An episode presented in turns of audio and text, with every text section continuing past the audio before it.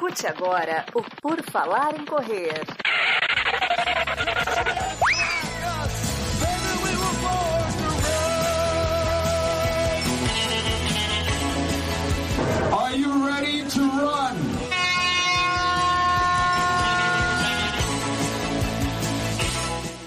Começa mais um episódio do podcast do Por Falar em Correr. Estamos novamente aqui trazendo muita informação e conhecimento para você neste episódio. O episódio que sai às segundas-feiras é um episódio mais informativo, né, pessoal? Então, esses aqui vocês aprendem um pouco mais e hoje vocês vão aprender mais um pouco, dessa vez, sobre atividade física, saúde, diabetes.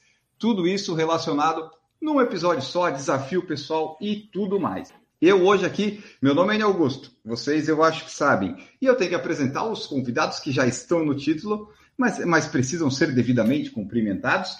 Primeiramente, Emerson Bizan, treinador, atleta, ultra atleta. Eu não sei a definição do Emerson, mas tudo bom, Emerson? Seja bem-vindo. Tudo bem, Enio? Boa noite, Enio. Boa noite, Beto. É, boa noite a todos aí. Bom, antes de tudo, eu sou educador físico, né? Sou professor de educação física e durante a faculdade fui diagnosticado com diabetes tipo 1 e acabei que isso acabou dando um rumo na minha especialidade dentro da educação física. Hoje eu, eu sou, eu descobri que, que a corrida me ajudava demais na, no controle da doença. A gente vai falar muito no quanto o esporte ajuda. Acabei virando treinador de corrida, acabei a corrida sendo o meu esporte de bolso para fazer parte do meu dia a dia no tratamento do, do diabetes e, e, por busca de qualidade de vida. A gente sabe que a corrida ela, ela é democrática e é portátil onde você estiver e que é o que precisa para a gente ter uma, uma saúde plena e se tornar um indivíduo ativo. Mais importante do quanto correr, é importante aqui, por mais que a gente vai falar de maratonista, de ultramaratonista, é importante saber que o importante é, é se mexer, mais importante do quanto você vai fazer é a regularidade, é fazer o exercício fazer parte do dia a dia. E esse acho que é o principal tema do nosso bate-papo aqui, é como incluir no seu dia a dia uma atividade que não necessariamente precisa ser corrida, ninguém precisa correr uma maratona, mas um ano depois do meu diagnóstico, em 95, eu fiz minha primeira maratona. E esse ano eu vou completar minha centésima maratona. Então, acabou que naturalmente a corrida fez parte do meu dia a dia. Eu me tornei treinador de corrida, me tornei treinador de corrida de um grupo que tem diabetes e sou representante da, da ONG Correndo pelo Diabetes, que hoje trata não só de, de corrida, mas de educação em diabetes e faz com que usamos a, a ferramenta do esporte, independente se é corrida, se é bicicleta, se é caminhada, para uma busca de, de melhora na, na qualidade de vida e prevenção de doenças, não só do diabetes, mas, mas todas as doenças crônicas, não transmissíveis, causadas muitas vezes pela falta de um, de um estilo de vida saudável. Muito prazer e, e vamos ter um bom papo aí. Perfeito. E para nos ajudar, complementar e também trazer uma história aqui, um desafio pessoal, nós vamos ter o Alberto Davi, Beto Davi, que tem um desafio de correr 100 quilômetros na esteira, comemorando o centésimo ano, que é hoje, né, 2022, é o centésimo ano da primeira dose de insulina, bem sucedida, aplicada num ser humano, e a gente vai chegar nisso, mas primeiro eu tenho que apresentar aqui, cumprimentar o Alberto. Tudo bom, Beto? Tudo bem, muito prazer, é uma honra estar aqui com vocês. É, eu sou estudante de medicina, estou no último ano, me formo agora em junho e sou diabético há 21 anos. Também já corri maratona, fiz triatlo na distância de 70.3 e amante do esporte. E complementando o que o Emerson disse, eu não conseguiria viver hoje nem ter a qualidade de vida que eu tenho se eu não praticasse atividade física. Então, é, reforçando que realmente a diabetes e o esporte andam com certeza sempre lado a lado. Perfeito. O, o, o, Beto falou, ah, eu tenho diabetes há 21 anos e tal. Na verdade, é, 21 anos é quando você descobre, porque diabetes você tem desde que nasce ou não funciona assim? A diabetes, na verdade, ela é um, é um distúrbio do metabolismo relacionado a pouca quantidade de insulina.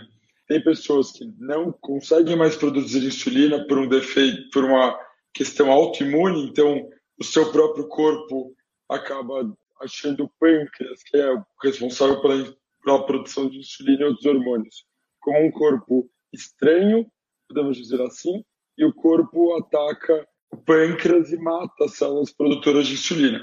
Esse é um tipo de, de diabetes. Outro tipo de diabetes tem, é relacionado à falta de sensibilidade à insulina. Então, por algum outro motivo, o corpo produz a insulina, só que a sua célula não está sensível à insulina. Então, dessa forma, você também acaba tendo pouca insulina. Por mais que você tenha uma produção, às vezes, adequada, ela não é o suficiente para colocar toda a glicose que está no seu sangue dentro da célula. Então, basicamente, a diabetes é uma baixa de insulina, seja pela produção, seja pela sensibilidade. E a de vocês dois é, é o mesmo tipo, é tipo 1, é isso? Exatamente. Diabético tipo 1, que é aquele que não produz insulina. Que essa, essa daí é a que a pessoa já vem de, de fábrica, a outra é que a pessoa pode adquirir, é isso? É, a gente. O problema do diabético tipo 1 realmente é uma coisa genética somada a um fator ambiental. Então, você tem esse gene por determinado, por qualquer motivo que ainda não se sabe ao certo qual seja, o seu corpo entende que o pâncreas não é mais o, um corpo normal e ataca o pâncreas. O diabético tipo 2, por mais que você tenha um fator genético, em 58% dos casos, se você tiver uma mudança do estilo de vida, você consegue retardar a doença ou até impedir que ela venha a ocorrer. Tá, perfeito. Ó, para o pessoal que está nos ouvindo, o Emerson participou aqui no PFC 370, que foi publicado lá em outubro de 2020. Lá o Emerson já contou, né, o, toda essa história dele. Então hoje a gente não vai conhecer quando é que o Emerson descobriu exatamente que essa parte vocês vão descobrir ouvindo lá o 370 e aumentando os nossos downloads. É, mas só para situar o pessoal, eu quero entender, o Beto, quando é que foi que que tu descobriu que tinha a diabetes, que o Emerson falou. Ah, a minha eu descobri quando tinha. Foi quando que você falou, Emerson? 21? Com 21 anos, ainda na faculdade de educação física, 95. Então, foi de certa forma um pouco tardio, né? Não sei se, se é comum achar Sim, a manifestação é a manifestação é muito diferenciada ah. entre as pessoas. Era caracterizada por pelo era chamada de diabetes juvenil. Teoricamente, era diagnosticado quando era criança, mas tem acontecido cada vez mais frequente esse diagnóstico tardio, né? E no caso do Beto, foi bem criança, né? Sim, eu descobri com 5 anos. Eu já tinha um irmão, um dos meus irmãos também é diabético. Ele descobriu em 2000, eu descobri em 2001. É até engraçado porque as pessoas me perguntam como é que você descobriu que você era diabético. Eu falei, eu tinha 5 anos de eu fazer xixi na cama todos os dias. Aí meus pais, que são médicos também, olharam e falaram: Bom, meu outro filho acabou de ser diagnosticado, vamos fazer o teste. Eu lembro exatamente do dia, eu lembro exatamente da cena. Eu estava no quarto do meu irmão, que é diabético, e aí chegou minha mãe aos prantos, meu pai com uma insulina na mão, falando: Filho, você é diabético. E a gente estava jogando videogame, a gente teve que pausar. Eu fiquei mais bravo por ter que pausar uma partida que eu estava ganhando do que por ter que por ter descoberto doença. Mas é tipo, descobrir que tem diabetes é um negócio ruim, assim, porque pelo que você contou, parecia que era quase que um, uma sentença de alguma incapacidade, sabe? É, então, né, a gente, as pessoas têm essa imagem, na verdade, que o diabetes é um negócio muito grave. E é sim, é uma doença muito grave. É uma grande causa de morte mundial, mas o que a gente tem que entender é que hoje em dia a gente consegue controlar tão bem que as nossas vidas conseguem ser absolutamente perfeitas. Você não tem mais limitação alguma. Eu costumo brincar, você consegue sair comigo por meses sem ter a menor ideia que eu sou diabético. Se eu quiser esconder de você, você não vai ter a menor noção que eu sou diabético. Porque hoje em dia você consegue ter um aparelhinho no braço ou furar o dedo de maneira discreta, você tem bomba de insulina que fica no bolso, parece um celular. Então, você não tem mais limitação. Se você praticar atividade física, tiver uma alimentação balanceada, tiver um pouco de responsabilidade, sua vida é absolutamente. A vida é absolutamente é, Beto, tranquila. E, do Beto é o contrário, porque ele, ele já convivia com o, com o irmão dele é, vivendo e brincando, mesmo tendo diabetes, que ele nem ligou, ele estava preocupado em continuar o videogame ali.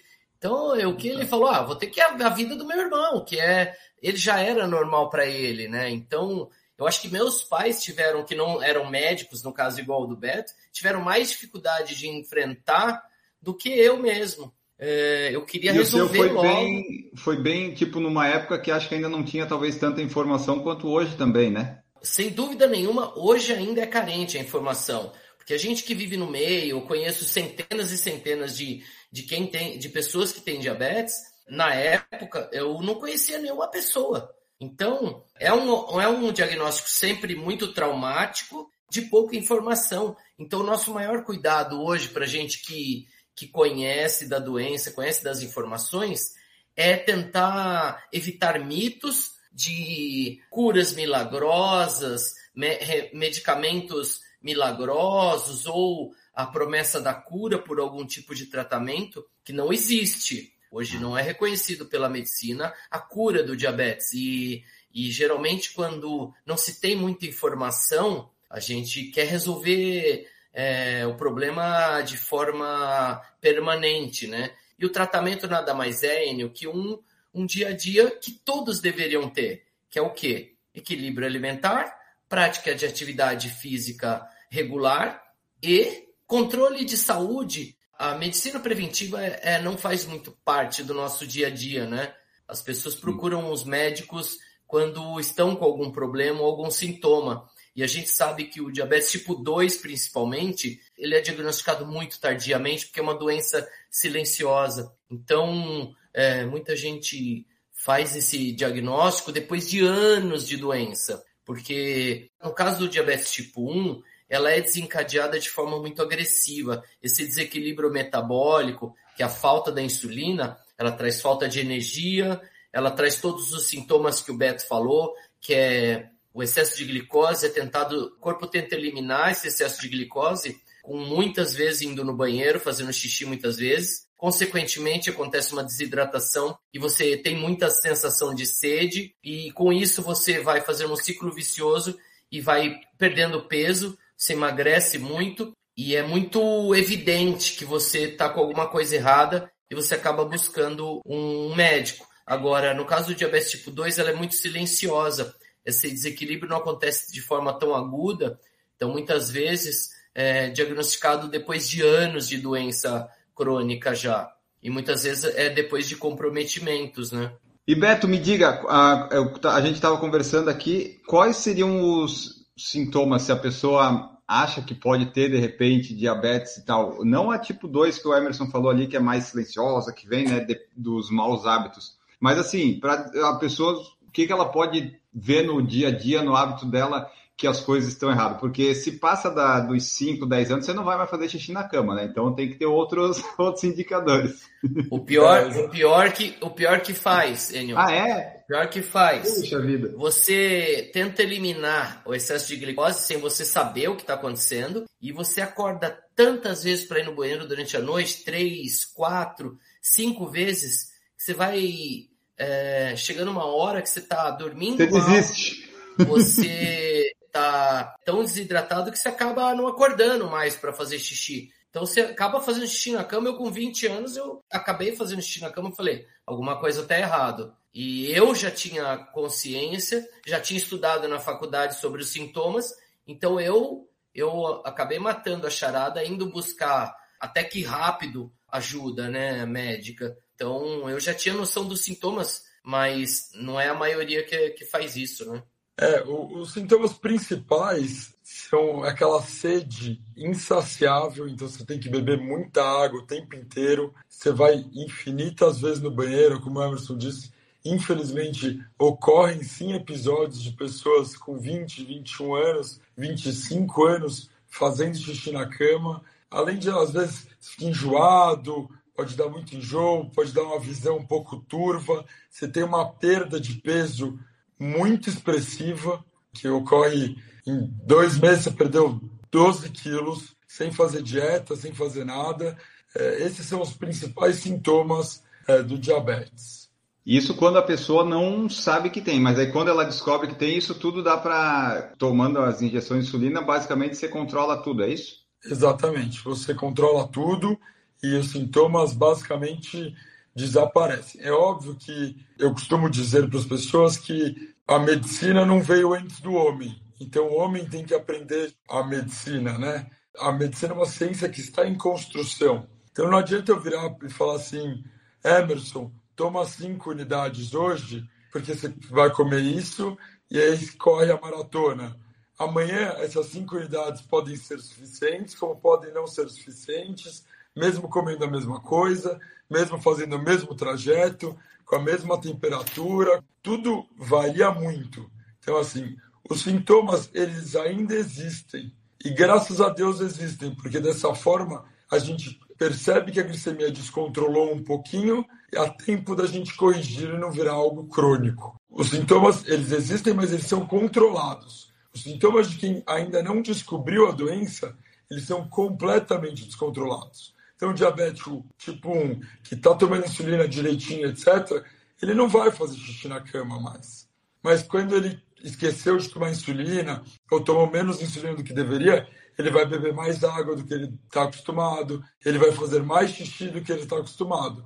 Mas não vai ser aquela coisa estrondosa e rotineira, uma coisa momentânea. Tá, então assim, a, se a pessoa tomou a insulina, as coisas vão ficar, vão ficar de certa forma ok. Aí assim, pelo que eu entendi, a diabetes não é um, um fim do mundo, um, uma sentença de, de ah, sua vida está acabada. Mas quem tem diabetes consegue é, fazer o tratamento é alguma coisa que é acessível para todas as pessoas ou tem alguma limitação que pessoas com menos poder aquisitivo de repente não conseguiriam? Como é que funciona isso? Descobri que tenho diabetes eu até pratico atividade física, faço as coisas, mas eu vou conseguir ter essas dosagens que eu preciso? Então, existem alguns tipos de tratamento. O que a gente costuma falar que é o padrão ouro, segundo a Sociedade Americana de Diabetes, é a bomba de insulina.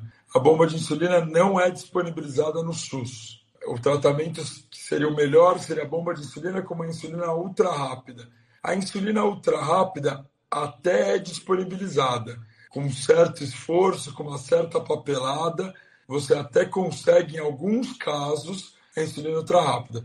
Mas o sensor de glicemia com a bomba de insulina não é disponibilizado no SUS. O que é disponibilizado no SUS e que funciona é a insulina regular, com a insulina NPH, com as fitinhas de glicemia. O SUS faz o que pode. Imagina que é um plano de saúde para 220 milhões de brasileiros.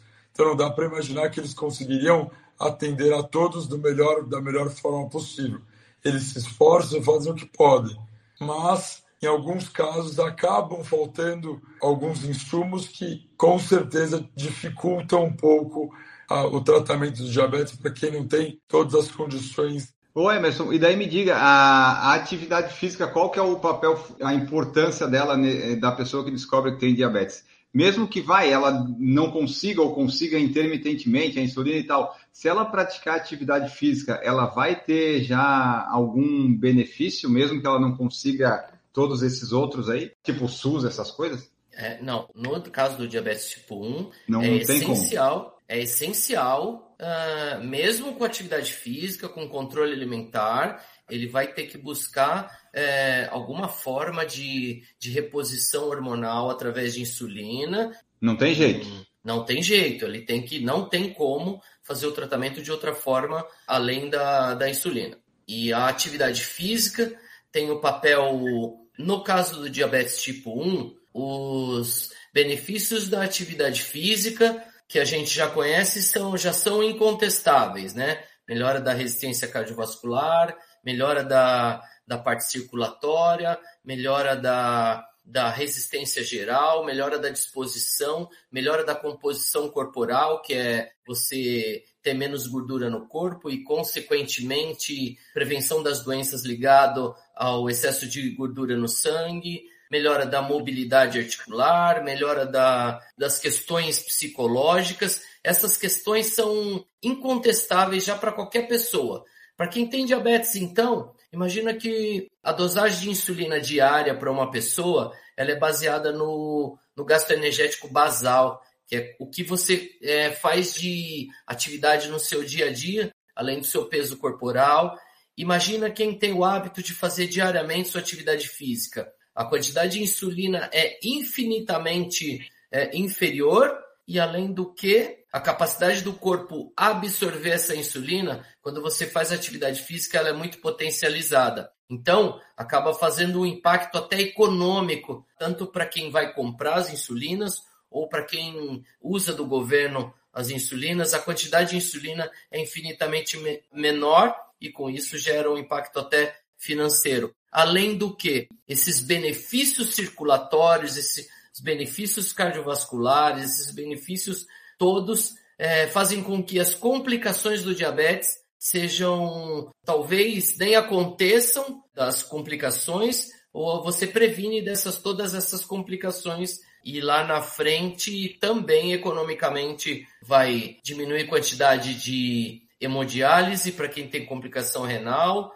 é, aplicações de laser para quem tem complicação visual, amputações pela melhora circulatória, melhora da prevenção de, de riscos de amputação, que são as complicações mais agudas a longo prazo no caso do diabetes. Imagina o impacto que isso não causa, né, dos exercícios. No caso do diabetes tipo 2, ela é o próprio tratamento, muitas vezes. Tem gente que consegue, através do exercício e controle alimentar, não tomar medicamento nenhum, Enio. Acho que o Beto pode confirmar isso para a gente e falar um pouco mais dos benefícios nesse sentido. Antes de eu falar um pouco do diabetes, eu queria falar de um estudo que saiu em janeiro desse ano no JAMA, que é um dos maiores jornais médicos do mundo, que ele fez o seguinte, a pesquisa era o seguinte, ele pegou, se eu não me engano, uns 25 mil americanos, era um estudo muito grande, o número exato eu não lembro de cabeça, mas ele deu um relógio, tipo um Garmin, um Apple Watch, com monitorização de frequência cardíaca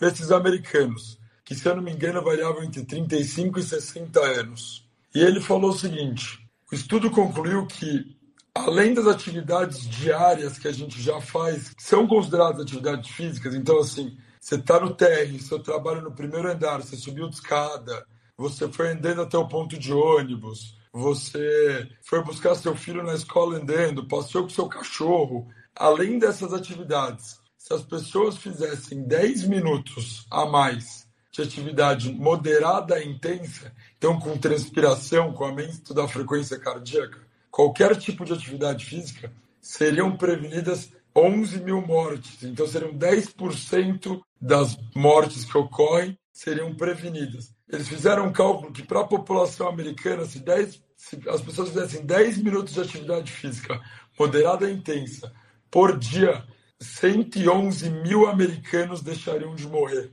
anualmente.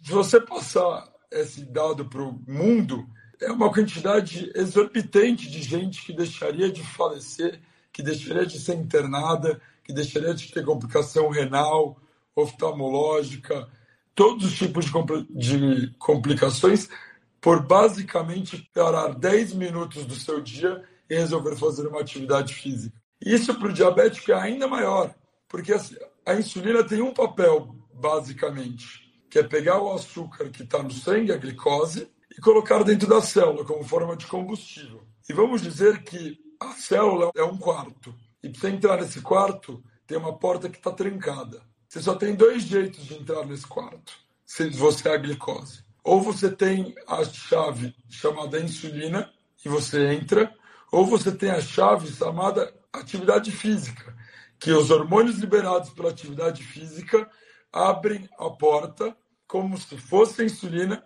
e tiram o sangue, o açúcar que está dentro do sangue e colocam dentro da célula. E hoje é muito bacana pensar isso, porque a insulina foi a salvação para todos nós. Mas a gente está entendendo cada vez mais que o excesso de insulina também não é a melhor coisa do mundo.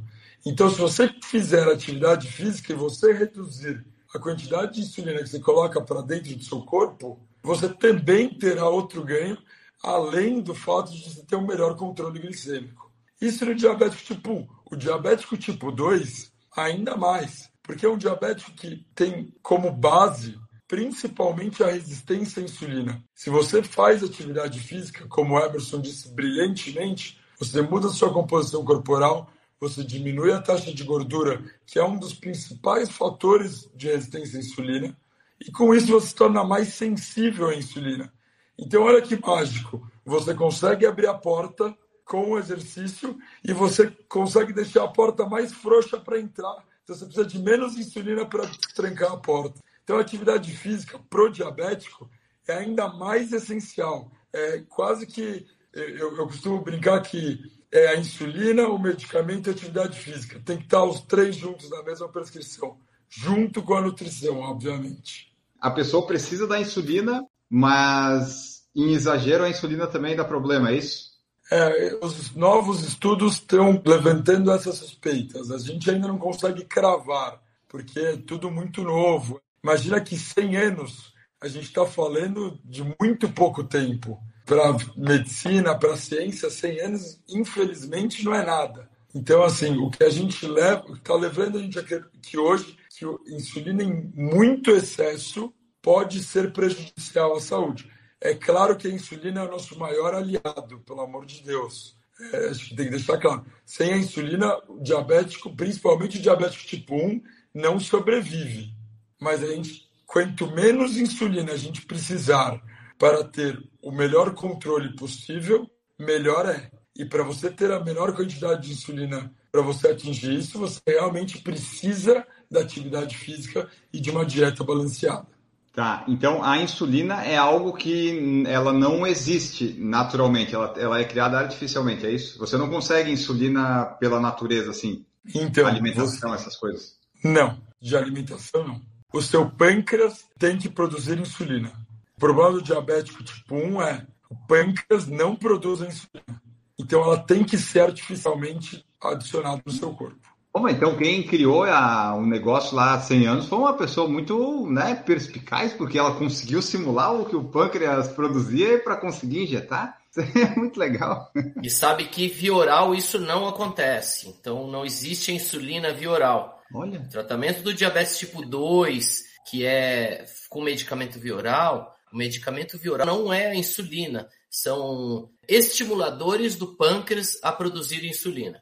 E o que que o, a pessoa diabética do tipo 1, então, principalmente, o que que ela não pode comer? Tem alguma restrição ou isso não existe? Esse é um grande mito e quando a gente pensa e não tem informação sobre o que é o diabetes tipo 1, a gente pensa, ah, é aquele cara que não pode comer doce.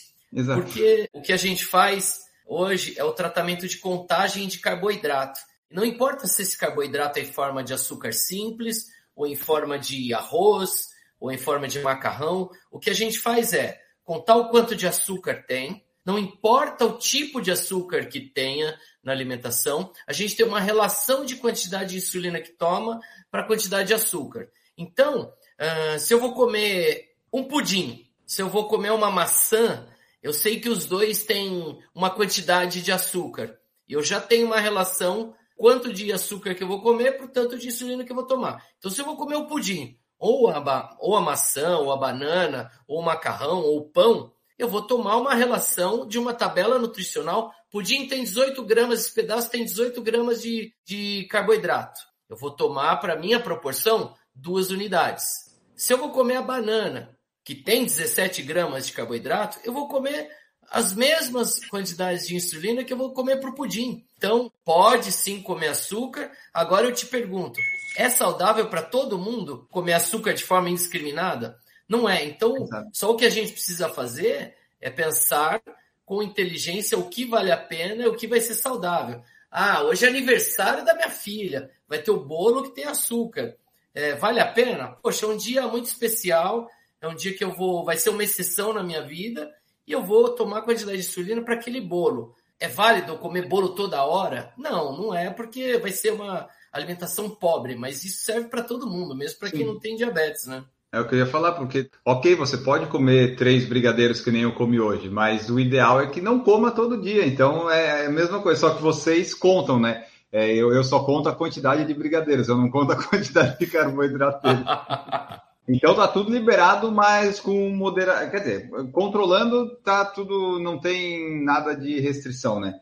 É só uma questão de, de escolhas, né, Beto? Perfeito. É, Emerson disse brilhantemente. A diferença entre os diabéticos e os não diabéticos é que os diabéticos contam o carboidrato que tem no brigadeiro e os não diabéticos contam a quantidade de brigadeiro. De resto, é basicamente exatamente como falamos. Mas é assim, por exemplo, o, a pessoa que tem diabetes, se ela comer demais isso, a consequência para ela pode ser um pouco pior do que para uma pessoa que não tem, ou fica meio que tudo igual? Por não ter a, insulina lá, talvez ter mais dificuldade, ter mais é. algum reflexo de alguma doença ou não? É, isso a gente está falando de pessoas que tomam insulina regularmente e têm um controle glicêmico. A gente está falando de diabéticos que estão seguindo um padrão, um protocolo, um acompanhamento médico, com tá. insulina tomada de maneira regular, com tratamento adequado, com uma curva glicêmica estável. A gente está falando de diabéticos que conseguem controlar a doença perfeitamente. Para esse tipo de diabetes, não tem nenhuma restrição de nada. A vida é absolutamente normal. Você pode sair na sexta-feira à noite para jantar com seu filho, comemorar a formatura do seu filho tomando um vinho com ele. Enfim, você pode aproveitar a sua vida da maneira que quiser. Agora, isso a gente está falando dos diabetes que tem total controle no começo da doença, quando você ainda não atingiu o controle ideal, aí sim, a gente evita alguns tipos de alimento neste primeiro momento, porque eles queimam de uma forma um pouco mais lenta, então para a gente acertar precisa tomar uma quantidade de insulina de uma maneira um pouco diferente, tá? mas passou esse primeiro momentinho, a vida é absolutamente normal. Em vida absolutamente normal, eu chego à parte da atividade física, que então uma pessoa que tem diabetes, ela pode correr 100 quilômetros, fazer ultras maratonas, que nem o Emerson faz, pode inventar de querer correr 42 quilômetros na esteira todo sábado, que nem o Alberto faz.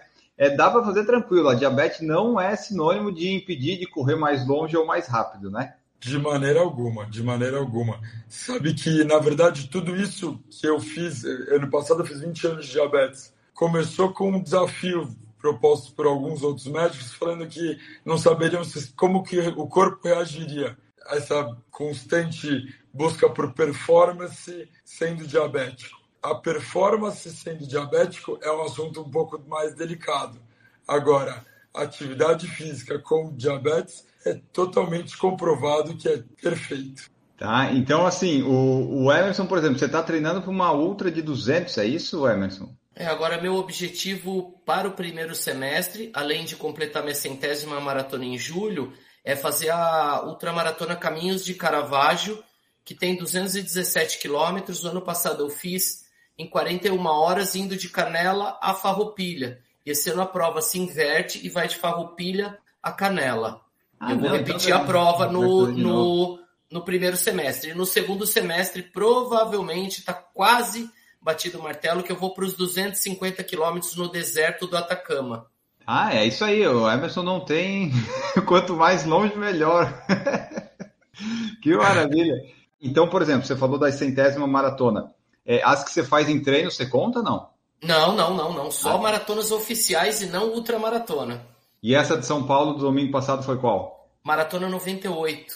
Faltam duas. Qual que vai ser a centésima? 99 Porto Alegre e centésima SP City, dia 31 de julho. Bom, então tá, isso aí. A diabetes não, não impede de, de fazer não, isso aí. Né? Mas isso foi. Eu acho você que... faz isso pro. Tipo, você faz isso, claro, porque você gosta, você tá, mas é, tem alguma coisa de fazer assim para testar os limites da diabetes ou não? Isso vai Não, não, não, não, não. Tem, eu percebo que quando eu coloco meus objetivos, isso me obriga a fazer o exercício regularmente. Eu acho que se eu não tiver um grande objetivo, vai ser mais difícil sair de, às quatro da manhã antes de trabalhar para fazer o meu treino. É, isso me estimula a estar tá me cuidando, estimula eu estar tá tendo regularidade nos treinos e sempre quando eu tenho objetivo eu me mantenho melhor. Mas eu acho que o fato, a primeira coisa que me estimulou a estar tá fazendo isso mesmo tendo diabetes, foi conhecer outras pessoas que tinham diabetes. Então, quando eu conheci um fórum de discussão de atletas com diabetes chamado Diabetes de Esportes no ano 2004, 2005, acho que eu conheci os caras, já tinha alpinistas, tinha karateca, judoca, é, o Marcelo Belon, que tem 10 Ironmans, foi minha primeira pessoa real, assim, que eu tive contato físico e de conhecer e saber que era possível. Depois eu fui conhecendo outras pessoas, conheci o Kenner do Rio de Janeiro, que vinha do Rio a São Paulo pedalando, fazendo 100 quilômetros.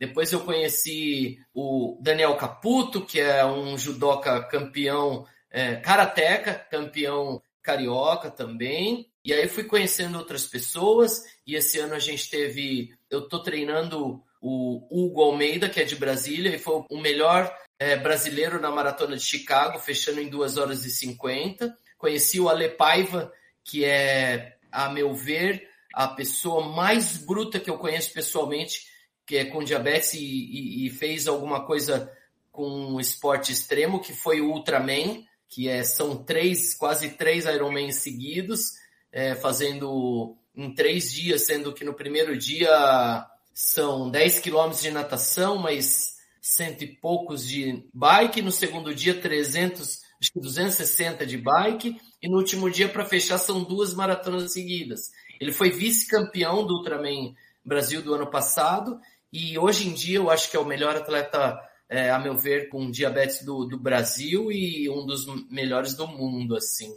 E, e, me diz, Beto, o, o, Emerson falou que quando descobriu a diabetes, ele mudou ali a, a visão dele, dado do professor, educação física, ele teve uma mudança é, de foco ali também. No teu caso, que tu sabes desde pequeno, desde criança, e por causa da família de ser médicos, isso te motivou a fazer a medicina para daí tentar buscar coisas da diabetes? Ou você caiu lá porque ah, a família é médica, eu vou fazer também, e tanto faz se eu tenho diabetes ou não? Na verdade, eu fiz a, a diabetes eu não sei o que é a vida sem diabetes. É verdade. Então, antes de cinco anos, são poucas as memórias. Eu, para falar a verdade, eu não lembro de uma memória que eu não era diabético. Eu lembro só do dia que eu descobri a doença.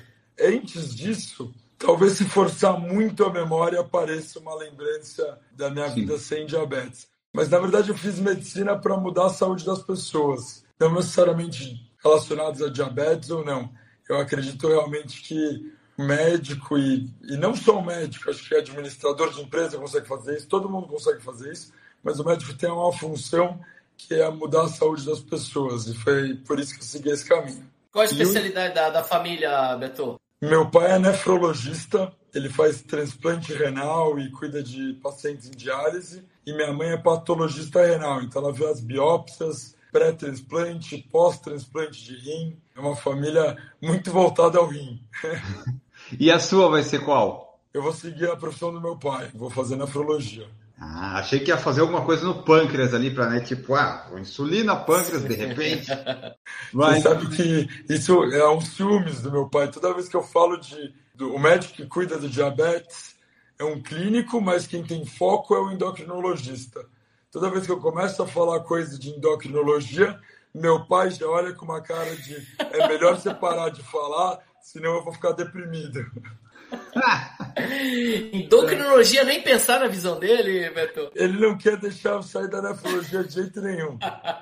Bom, em determinado momento da faculdade, eu flertei com neurocirurgia. E aí eu consegui uma, aí assistir uma neurocirurgia. E o médico avisou meu pai, para o meu pai me avisar que ia, dar, que eu ia poder ir lá às nove da manhã no dia. E meu pai não me avisou. Ele decidiu omitir essa informação de mim. Que coisa boa. Ô Beto, me diz, é, o esporte, então, quando é que o Beto conheceu o esporte a praticar? Porque daí eu quero saber isso para a gente falar do, do seu desafio que você está pretendendo fazer dia 4 de junho. Eu sou fanático por esporte desde os um ano de idade. Tem foto minha com uma madeira e uma raquete de tênis na mão, tem foto minha chupeta e andando, enfim, eu sempre fui fanático por esporte. Jogava futebol, depois joguei tênis, joguei golfe. Eu comecei a correr um pouco mais tarde. Eu comecei a correr bem de brincadeira na época do vestibular, porque era uma coisa que me fazia ficar centrado, me relaxava. Aí eu parei, continuei jogando tênis, futebol, golfe, depois joguei vôlei. No terceiro ano da faculdade de medicina, eu estava numas férias de julho, eu acordei, liguei a televisão e estava passando a propaganda da SP City, mas da meia maratona. E eu olhei, faltava um mês para essa prova, e eu falei: olha, acho que eu consigo correr 21 quilômetros. Por que não, né? Por que não tentar? E eu, me inscrevi. doido nessa hora. eu me inscrevi, eu não tinha técnico, eu não tinha nada. Eu desenhei um plano de treinamento para mim, que só faz sentido na minha cabeça é, totalmente esquisito, totalmente errado. Então, assim, na semana da meia maratona, eu corri 20 quilômetros na segunda, 20 quilômetros na quarta e 20 quilômetros na sexta. Era o que você ia fazer no domingo, né? É, então assim, eu vou correr Um pouquinho mais. pra garantir que vai dar certo. E aí eu corri, deu super certo. Eu terminei cansado, óbvio, mas assim, terminei até que bem, acho que eu fiz uma hora e cinquenta, uma hora e quarenta e oito, enfim, e deu super certo. E aí eu, quando eu acabei, eu falei, bom, a meia já foi, agora qual que é o próximo passo? E aí começou esse desafio dos médicos para mim, do tipo, cara, é, esporte, diabetes não sempre lado a lado, diabetes e performance é um pouco mais delicado. Aí eu passei um tempo refletindo sobre isso, em homenagem aos 20 anos de diabetes, eu fiz a maratona de Barcelona para 3 horas, 8 minutos e 50 e alguma coisa segundos. E aí, três semanas depois, eu fiz um 70.3 de triatlon, que também foi super bacana. E esse ano, com 21 anos de diabetes, em homenagem aos 100 anos da primeira dose bem cedida de insulina, eu vou correr 100 quilômetros na esteira de maneira beneficente, com o objetivo de arrecadar dinheiro e doar para ONGs e hospitais públicos. Então, vou doar para o Correndo pelo Diabetes e para o Hospital São Paulo, para o ambulatório de diabetes deles, para ajudar no tratamento do diabetes. Mas, mais do que isso, o sonho mesmo é atingir esses 520 milhões de diabéticos que tem pelo mundo e mostrar para eles que um grande pilar do tratamento do diabetes é a atividade física. Então, se eu que sou diabético sou capaz de correr 100 quilômetros, por que, que você que é diabético não pode fazer 20 minutos de atividade física diariamente? Ou mais, por que, que você que não é diabético não consegue fazer 20 minutos de atividade física todos os dias? Só basta querer, se fizer, vai ter muito benefício. Então, ali, ó, pelo que você falou, 3 horas e 8, para mim já é uma performance. Então, o diabetes performance combina, né? Porque qualquer coisa abaixo de 4 horas, para mim, eu já acho super espetacular. Então, é, eu acho que esse negócio de performance diabetes tá certo. O Emerson, você, antes você corria mais rápido do que mais longe, né, Emerson? Sim, eu tenho 3 sub 3, duas vezes em Blumenau, uma vez em São Paulo e uma 300 em Curitiba. Mas a ideia é exatamente é fazer exercício é, independente de performance ou não, é, é, o, meu, é o meu principal objetivo. Mas é, eu tenho cuidado de gente cada vez mais que tem diabetes, cada vez melhor e cada vez com mais qualidade. Tá aí o, o Hugo, que vai tentar fazer sub 3 em todas as majors e tá indo agora para Boston segunda-feira que vem também, tentando fazer, ele já fez em Chicago, vai tentar em Boston e tentar fazer com qualidade e independente. Emerson, gostei de, da ideia. Não é uma ótima ideia? Gostei da ideia. Como eu vou fazer Berlim esse ano, tentando subir 3 depois dos 100 km, tá lançado o desafio público para todo mundo ver. Que eu acho que o desafio tem que sempre ser público para ter uma pressão Realmente maior. ser um desafio, né? Tem que ser, né? Que esse negócio de guardar pra gente, não vamos expor assim a pressão que vem e a gente que lide com ela. Tá lançado o desafio de sub 3 em todas as majors. Boa. Legal, legal, legal. Tá, e agora, já que a gente falou de corrida, o que que a pessoa que é diabética ela precisa fazer durante uma corrida? Ou só precisa correr? Tem alguma coisa, tipo, ah, eu preciso parar num posto para fazer uma injeção, para fazer uma medição? Ou eu só corro e no final eu vejo o estrago? Legal, é importante falar. E a gente tem um checklist lá na, na nova equipe ou no Correndo pelo Diabetes, que tem cinco perguntinhas que a gente faz e cinco condutas para deixar a gente seguro para entrar e terminar o exercício com segurança. Primeiro, é inconcebível você começar o exercício sem saber qual é a sua glicemia. Então, a medida de glicemia, quando você já pratica, ela pode ser simplesmente a medida de glicemia antes de começar. Mas em um formato mais estudado, você tem que saber qual a glicemia e qual a tendência desse número que está. A gente tem uma faixa de, de, de controle que é estar sempre próximo do 100. Mas a gente sabe que quando vai fazer exercício e quando vai gastar energia, o 100 ser muito arriscado. Então a segunda pergunta, além da primeira, que é qual a glicemia, é você tem insulina atuando ali? Qual medicamento que você tomou e qual a quantidade de medicamento se ela está ativa durante a prática de exercício? Então, a segunda pergunta é qual o medicamento que eu usei e qual a ação desse medicamento? A terceira pergunta que a gente faz é qual, o que é a última refeição e se essa refeição dá do tipo de exercício que eu vou fazer. A quarta pergunta é qual o tipo de exercício que eu vou fazer, qual a intensidade e qual o impacto na minha glicemia. Se eu vou fazer uma caminhada leve e já estou acostumado, ou se eu vou fazer uma sequência de alongamento, não vai ter um impacto tão agudo no exercício. Já se eu vou entrar numa aula de bike, se eu vou entrar numa aula de spinning, é diferente de um passeio de bicicleta. Se eu vou fazer um treino longo, que vai durar três horas, o impacto vai ser diferente. E a quinta e mais importante pergunta é: o que eu estou carregando comigo para prevenir a hipoglicemia? A gente sabe que a ação do exercício, junto com o medicamento ou com um controle alimentar, ele pode colocar nossa glicemia numa faixa boa ou também pode acontecer um cuidado mais agudo, que é quem tem diabetes e faz atividade física, que é a hipoglicemia. Então, você tem que estar com o seu sachê de gel, sachê de glicose, garrafinha de suco, água com açúcar, sachê de açúcar daqueles de café que tem a quantidade de açúcar para corrigir uma hipoglicemia e é uma lei que a gente tem. Não se sai para fazer um, uma caminhada de um quilômetro se a gente não tiver carboidrato no bolso para dar a volta ao mundo? Então, é, são as cinco perguntas e os cinco cuidados que hoje já fazem parte dos nossos alunos, do Beto que está acostumado. Mas para quem não está acostumado, uma hipoglicemia pode ser traumática na, na prática de atividade física com regularidade, né? É, eu costumo brincar que eu vou correr uma distância, por exemplo, vou correr 42 quilômetros. Eu tenho gel para 84 eu sempre dobro a quantidade de gel que eu estou no bolso. Fiz a maratona de Barcelona com gel da Z2, que para mim é o melhor que tem, que é apoiadora do movimento também.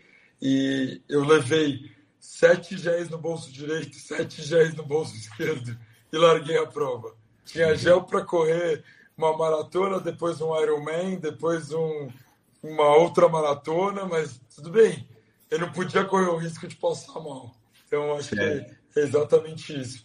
E acho que é uma coisa que é muito bacana para falar, que eu vivi essa dúvida na pele, eu gosto de falar para todo mundo, é cada treino muda a glicemia. Por exemplo, hoje eu corri uma hora levinho. Uma hora leve, para mim e para a maioria das pessoas, a glicemia cai. Amanhã eu vou correr para vomitar, de tanta força que eu vou fazer. Quando você faz muita força, você libera alguns estímulos anaeróbicos e aí você libera catecolaminas e sua glicemia sobe. Antes eu ficava na dúvida, eu falava, cara, como eu posso estar fazendo atividade física e minha glicemia subir? Para mim isso não fazia sentido. Mas como você faz muita força, às vezes, você libera uma quantidade de hormônios e faz sua glicemia subir. Então, tudo depende também do treino que você vai fazer. E como o Emerson disse, você tem que saber exatamente a glicemia que você entra, o medicamento que você tomou antes, quanto tempo que você tomou, quanto tempo que ele faz efeito no seu corpo e por aí vai. Vocês correm em jejum ou pode correr ou, ou não é indicado? Pode, pode. Hoje já pode sim, desde que o acompanhamento rigoroso da sua nutricionista, do seu médico, da sua estratégia, por que, que você vai fazer o jejum. A insulina basal moderna, hoje, a que eu uso, ela tem um impacto tão sensível e, e tem uma ação tão planar que se eu quiser não comer nada para ir treinar, o impacto dela e a ação dela é tão menos agressiva do que a que eu tomava antigamente, que tinha uma ação mais aguda, que eu, o, o tipo de é, insulina que eu tomo faz com que, se eu quiser sair em jejum e não fazer a correção do café da manhã, porque eu não vou tomar café da manhã, faz com que eu tenha condição de correr em jejum, como qualquer outra pessoa que saia e consiga usar os benefícios do jejum. Eu faço isso? Não faço porque não é o meu, não é a minha dieta e não é o meu objetivo. Mas hoje já se pode sim fazer o jejum intermitente, jejum contínuo, mesmo, mesmo usando insulina basal reduzida ou regulada para isso, né?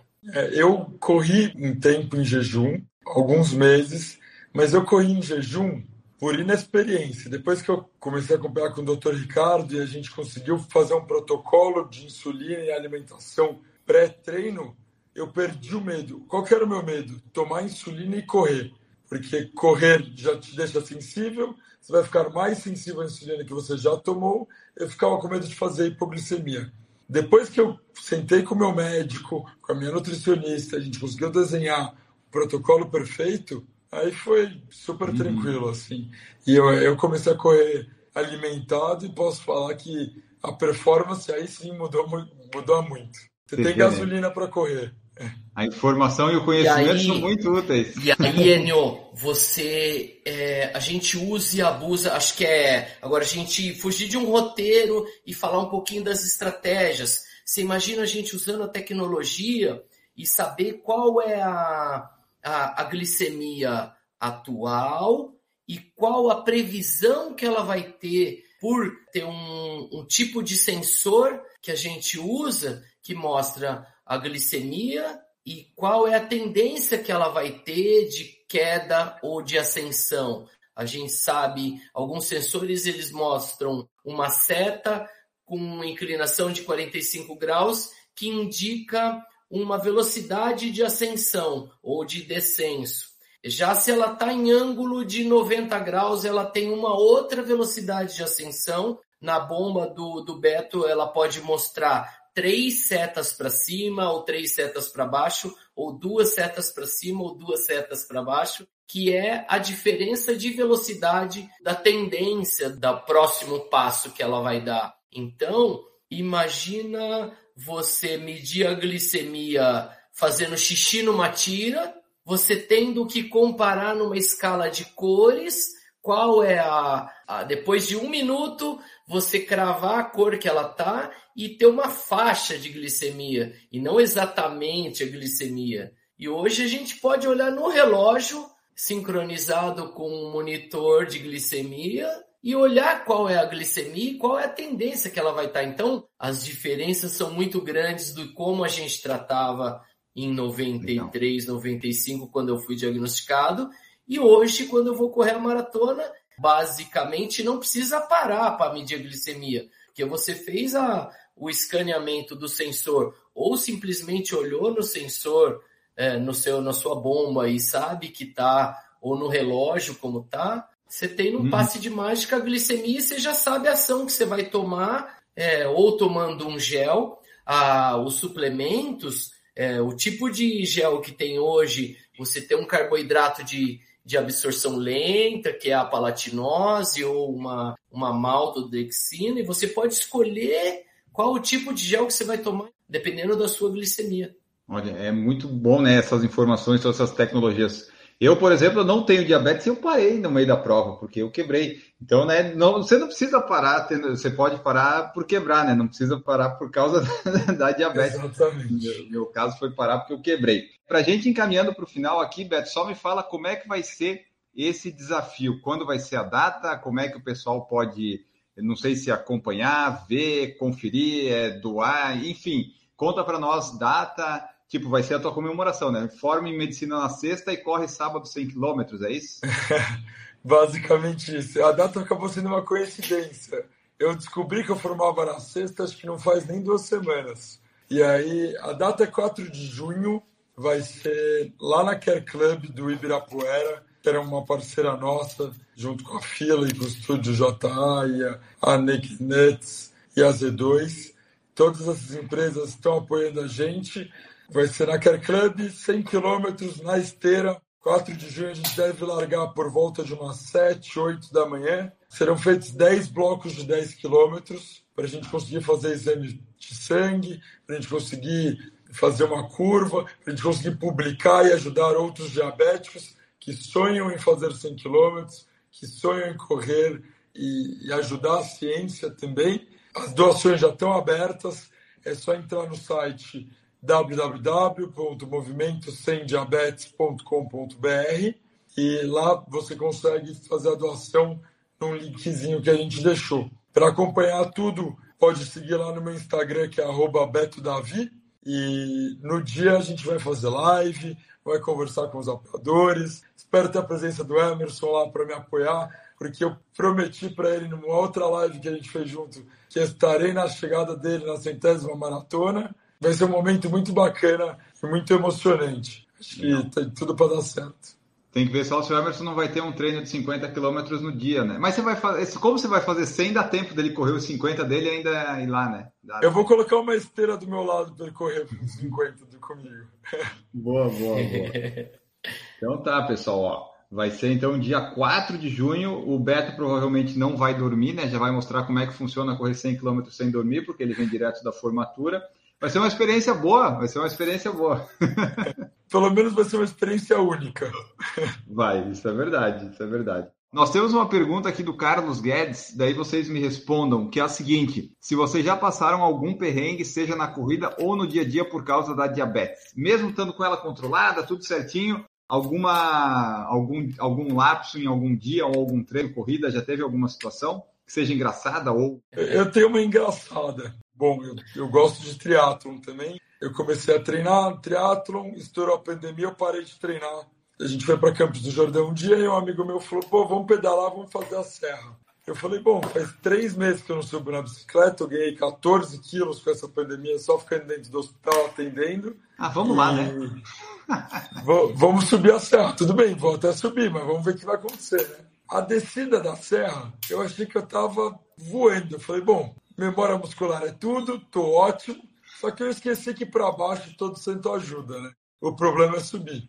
Entrei no primeiro quilômetro de serra, nos primeiros 300 metros, comecei a sentir a glicemia caindo, tomei um gel. Pedalei, pedalei, pedalei, pedalei, fiz a força da minha vida, tinha andado mais 300 metros. Glicemia caindo, outro gel. Bom, a serra tem 7 quilômetros, para quem não sabe, mais ou menos 7 quilômetros. Quando eu cheguei no sexto quilômetro, eu tinha tomado 12 géis já. eu tinha tomado gel para fazer um Ironman em uma serra de 7 km. Toda vez que eu converso com os meus amigos, todo mundo que fala, ah, e diabetes esporte, como funciona, ele sempre me manda mensagem falando assim: você tem que contar a história do gel, porque foi muito. Eu cheguei, acabou a serra, viraram e falaram assim: sobrou gel aí? Eu falei: não, tinha levado uma caixa de gel, acabei com todos faz parte, acho que todo mundo aprende. E é a importância do que o Emerson falou: tem que ter sempre gel para dar a volta ao mundo. Seja por um erro, seja por falta de condicionamento, por qualquer coisa.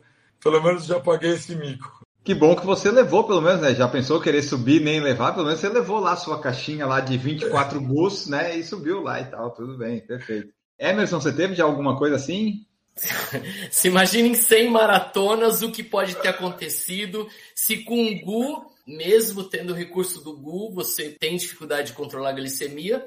Imagina quando se faz é, sachês de banana passas, quando não existe GU e você vai fazer a sua primeira maratona. Então chegou o momento da minha primeira maratona em Ribeirão Pires, em 96, onde não existia sachê de gel, onde não existia GU, não existia carbap, não existia squeeze quando foi inventado e lançado em 96 o sachê Squeeze e foi dado na primeira maratona de São Paulo um sachês que não sabia muito bem para que servia e eu já sabia o que significava, mas meu amigo não sabia e ele viu lá na, na distribuição da maratona de São Paulo que, que era aquele bendito sachê? E ele não sabia o que fazer e ele viu aquele sachê e estava com dor na perna ele abriu o sachê de squeeze e não teve dúvida. Ele passou na perna para dar uma melhorada na, na, na musculatura dele. Imagina a perna completamente. Não tinha diabetes, não sabia o que era. Imagina você passando na perna aquele sachê de gel de chocolate na sua coxa. Ele falou que deu uma melhorada, ele não sabia exatamente muito bem o que, que era, mas deu uma melhorada. E Coisa na minha boa. primeira maratona em, em 96, quando eu fiz em Ribeirão Pires, bom, acabado minhas bananas passas, minhas uvas passas, a sensação de hipoglicemia chegando e eu não sabia exatamente o que, que era, já lábio dormente, já musculatura, já não respondendo, já andando, cambaleando, o posto de abastecimento já desativado, porque Eita. Em Ribeirão Pires, quando se faz em 4 horas e 3 minutos a primeira maratona, o posto do quilômetro 38 já não é o mesmo que já estava desmontado tudo, já não tinha água, já não tinha. E eu achei um copinho de uva passa no chão e falei, pô, acho que ninguém deve ter comido, porque ele tá cheio, né? Mandei a uva passa, foi como se eu tivesse pego uma vida no Mario Brothers. E aí comi aquele potinho de uva passa que eu não tinha a menor ideia qual era a minha glicemia do momento, não tinha medidor ali nas mãos e mesmo que eu tivesse eu, se eu já tinha acabado todo o meu carboidrato, aquela uva passa daquele copinho foi ressuscitador.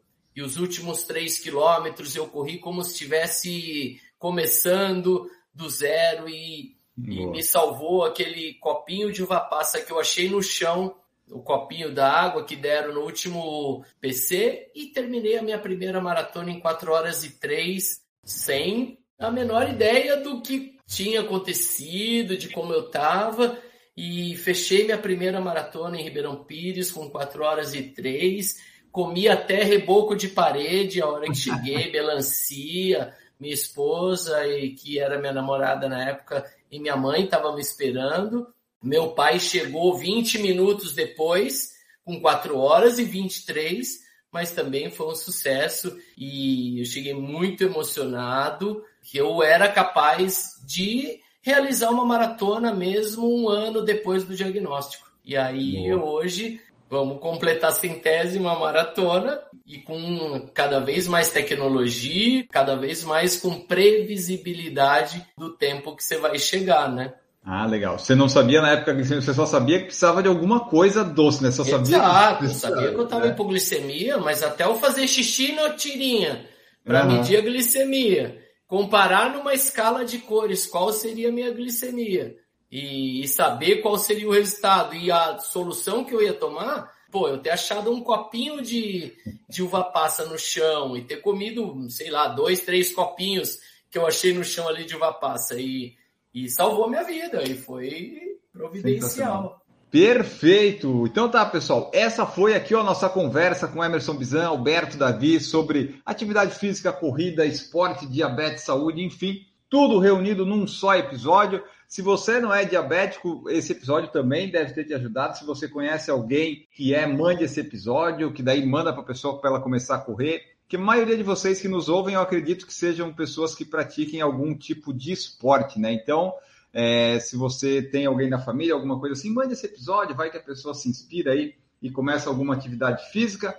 Como ah, eles falaram, você precisa de 10, 15 minutos para fazer isso no dia. Isso dá menos de 1% do dia que tem 24 horas. Então, a questão é prioridade, né? Se você não priorizar a sua saúde, o seu corpo, em algum momento é, você já, já não vai mais ter ele, né? Previna-se antes que tudo acabe, que tudo vai acabar, né? Mas você pode prolongar isso de uma forma mais saudável. Então, vamos ficando por aqui, agradecer nossos convidados de hoje. Emerson Bizão, muito obrigado por participar novamente. Deixa aí teu tchau, mensagem final e os meios de contato, redes sociais, onde o pessoal pode encontrar, além de no Ibirapuera, né? Que volta e meio o Emerson tá dando 10, 15 voltas por noite lá. Para você que tem diabetes ou que conhece alguém que tem diabetes e quer entender um pouquinho mais de como funciona o exercício e o diabetes, não esquece de entrar lá no arroba Correndo Diabetes ou www.correndopelodiabetes.com.br e lá a gente tem um programa de educação em diabetes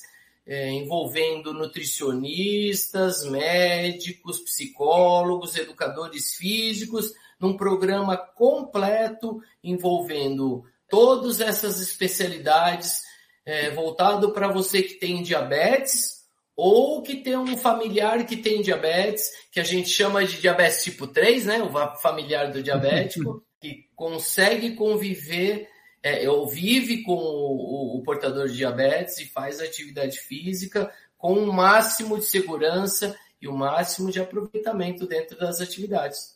E você treina quem não tem diabetes também? Também. É, eu sou treinador, e tem a nova equipe, arroba nova equipe e o novaequipe.com que treina ultramaratonista, treina quem quer fazer a maratona ou quer simplesmente busca por qualidade de vida também. Se a pessoa corre todo dia, você treina ela? Você treinaria?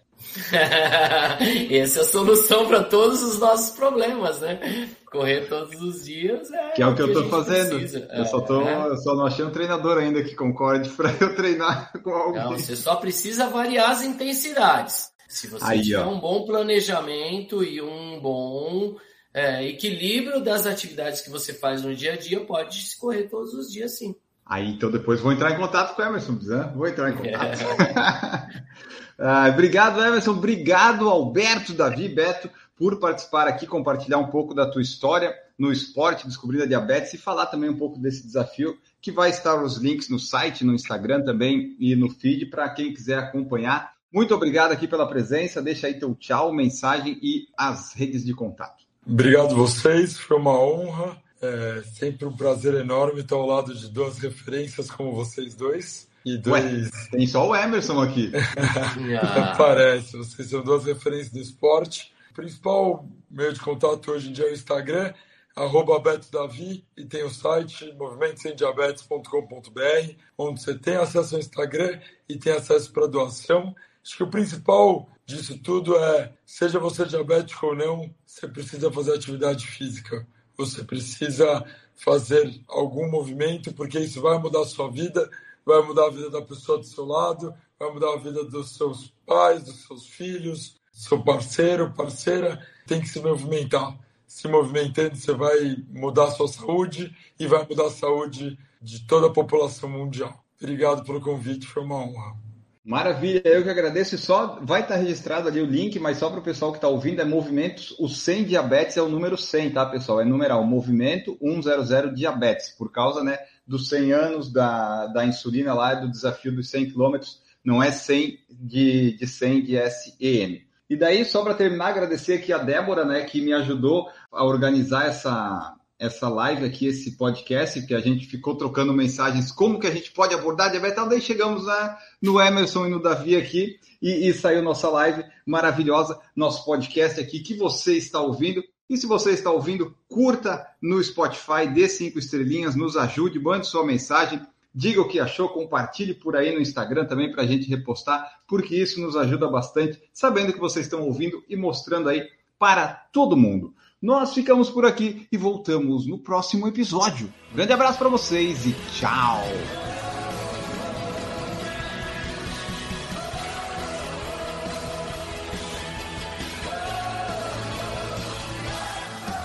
Produção por Falar em Correr, podcast multimídia.